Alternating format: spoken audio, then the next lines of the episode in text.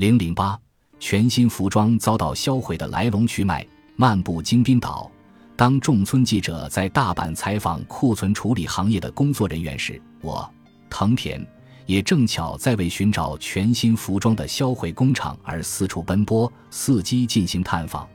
我首先赶赴的是位于羽田机场北面不远处的掩埋场京滨岛附近，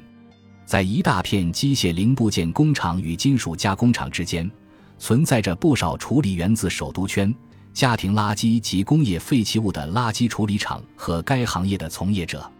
正当我逛来逛去，同时也用手机在网上查阅资料时，一间废弃物运输公司的办事处映入眼帘。公司院子里还停放着几辆用来运输废弃物的密封式垃圾车。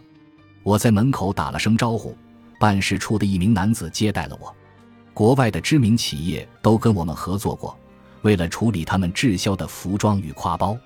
略加回想后，男子继续说道：“全都是些价格不菲的服装，有的运动衫一件就要卖十五万日元，一共装了我三辆车，说是全部要做焚烧处理。正如我所料，这些滞销的服装确实是要被送去销毁的，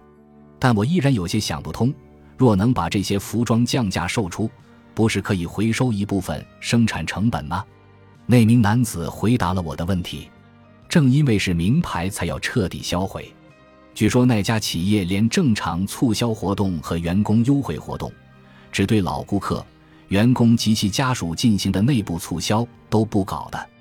要是降价销售，会影响到品牌价值，所以即使贴钱销毁，也要将商品粉碎、焚烧，避免有人倒卖。男子又说。对方还要求我们把每件商品销毁后的照片当作证据发给他们。据说销毁完成后，企业方面的对接负责人向他表示了感谢，并对他说：“我把照片发回国内，上司还夸奖到，到底是日本办事就是妥当。过去曾以勤俭节约的美德而闻名的日本，如今却因销毁工作干脆利落而备受好评，这不得不说是种讽刺。”